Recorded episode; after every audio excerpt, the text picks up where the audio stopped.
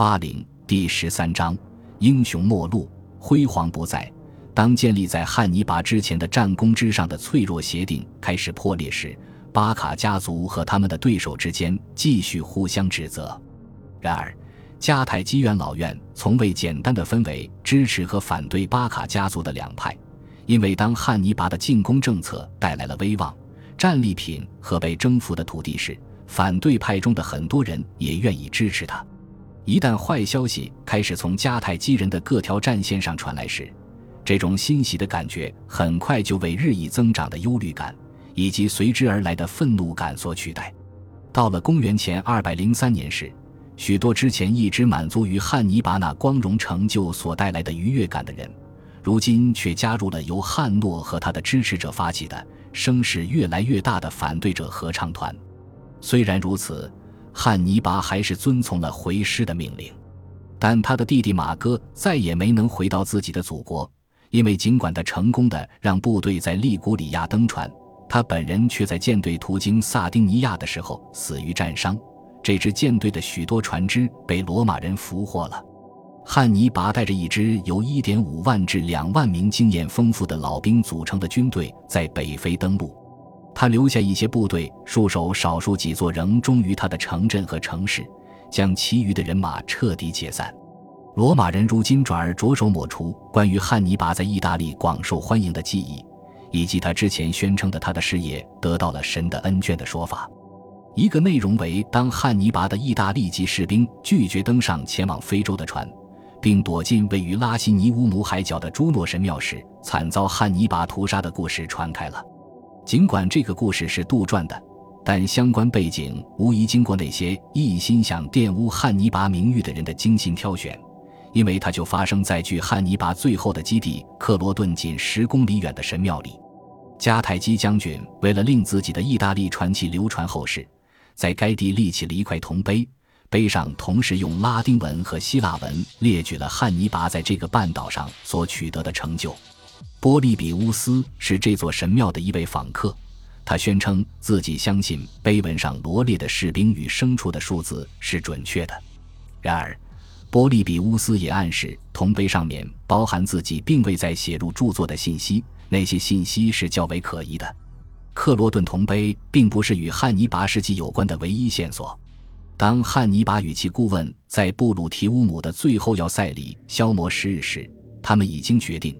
利用这座著名的朱诺神庙作为记录他们意大利征战史的承载物，试图以此种方式令这些事迹永传后世。这座神庙因发生过一些超自然现象而变得举世闻名，例如，前院一座祭坛内的灰烬从未被风吹动过。然而，它也拥有极为宜人的风景。神庙的围墙为密林所环绕，在它的中央有一片肥沃的、放养着各种各样的牛的牧场。这个地方是如此安全僻静，以至于根本不需要牧牛人来看管牛群。只要在一天要结束时让他们走回牛栏就行了。卖牛所得的丰厚收入中的一部分被当作献给朱诺的纯金圆柱的制造费用。一个被认为出自罗马史学家科利乌斯之手，但大多数学者主张原作者为瑟利努斯的故事，宣称汉尼拔打算抢走这些金柱，但他先在上面钻了个洞，以确定柱子是否为中空结构。然而，朱诺出现在汉尼拔的梦境中。警告说，如果他偷走他们的话，他就要弄瞎他的一只眼睛。等醒来后，汉尼拔不仅听从了这个警告，还用从圆柱上钻下来的金屑铸成了一只小母牛形状的小雕像，随后把这座雕像放置在圆柱的顶端，就像其他保存至今的、详细描述了汉尼拔与天神的对话的故事那样。要想从后世罗马。希腊史学家的恶意解读中还原出这个传说的原始意图和本来目的，几乎是件不可能的事。然而，与其他传说一样，这个故事很可能旨在彰显汉尼拔对天神的崇敬与虔诚。在这里，则是朱诺赫拉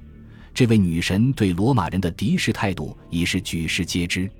一旦迦太基将军意识到他即将犯下偷盗圣物的重罪时，他不仅立刻收手。还用行动弥补了自己之前对这位女神的无理行为。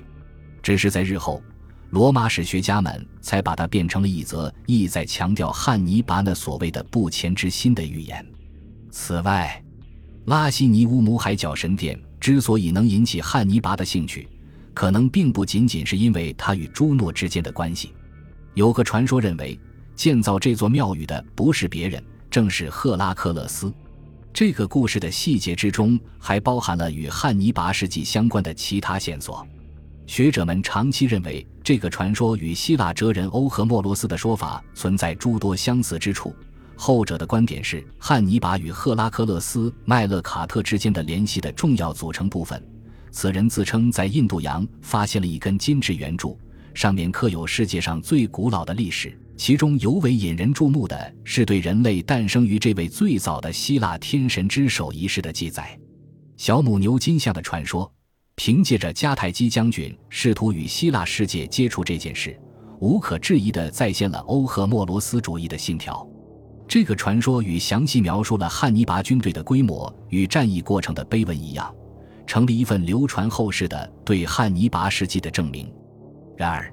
有人必然能猜想到，在汉尼拔的远征最终失败后，瑟利努斯对这次远征进行了记录，在他的生花妙笔下。这篇文章成了致赫拉克勒斯麦勒卡特联合王国的最后一位伟大守护者的颂词。在汉尼拔离开多年后，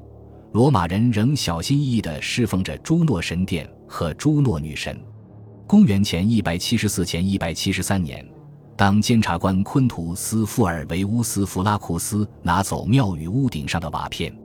用于他正在主持的罗马命运之神神庙的建设工程时。元老院立刻对这一不敬之举加以反对，在遭到元老院同僚的激烈指责时，弗拉库斯被这样问道：“他难道认为自己的行为还算不上对这座该地最受尊敬的皮洛士和汉尼拔都未曾侵犯过的神庙的亵渎？难道非要把他的屋顶粗暴的掀翻，差点把神庙拆毁才算吗？”在小心翼翼地弥补了自己所作所为的过失后，这些瓦片被送回了神庙。他们被放在庙宇之内，因为没有一位瓦匠懂得如何把它们安安稳稳地放回屋顶上。罗马人记录了汉尼拔在神殿里屠杀意大利士兵的事，其目的很可能在于对汉尼拔宣称的拉西尼乌姆海角的朱诺神殿是这位迦太基将军在过去十五年间中走过的英雄之路的终点的说法进行驳斥。然而，即使这一指控是不真实的，不可否认的是，在离开意大利时。汉尼拔将他的意大利盟军丢给了不确定的未来。事实上，在布鲁提乌姆出土了数量可观的货币，他们显然是被他们的主人埋起来，想等到局势好转时再回来取出。这些货币无言而心酸地见证了那些被遗弃的人的不幸遭遇。事实证明，汉尼拔对元老院缺乏信任，他并没有径直前往迦太基。而是在这座北非大都市以南约一百二十公里的港口哈德鲁米图姆扎下营来。他来的正是时候，因为到公元前二百零二年春时，迦太基与罗马签订的脆弱协议已被撕毁。当迦太基人洗劫并征用了几艘被风暴吹到海岸上的罗马供应舰时，奉命前来要求赔偿的罗马使团遭到了冷遇。迦太基元老院无疑因汉尼拔和他的军队在该城附近出现而受到鼓舞。此外，使者们差点被一群暴民处以私刑，只是由于反巴卡派的领袖哈斯德鲁巴海杜斯和汉诺的及时干预，他们才幸免于难。即便如此，更为激进的元老院成员随后仍试图伏击这些人。到使团的船只成功逃脱时，已有数人遭杀害。本集播放完毕，感谢您的收听，喜欢请订阅加关注，主页有更多精彩内容。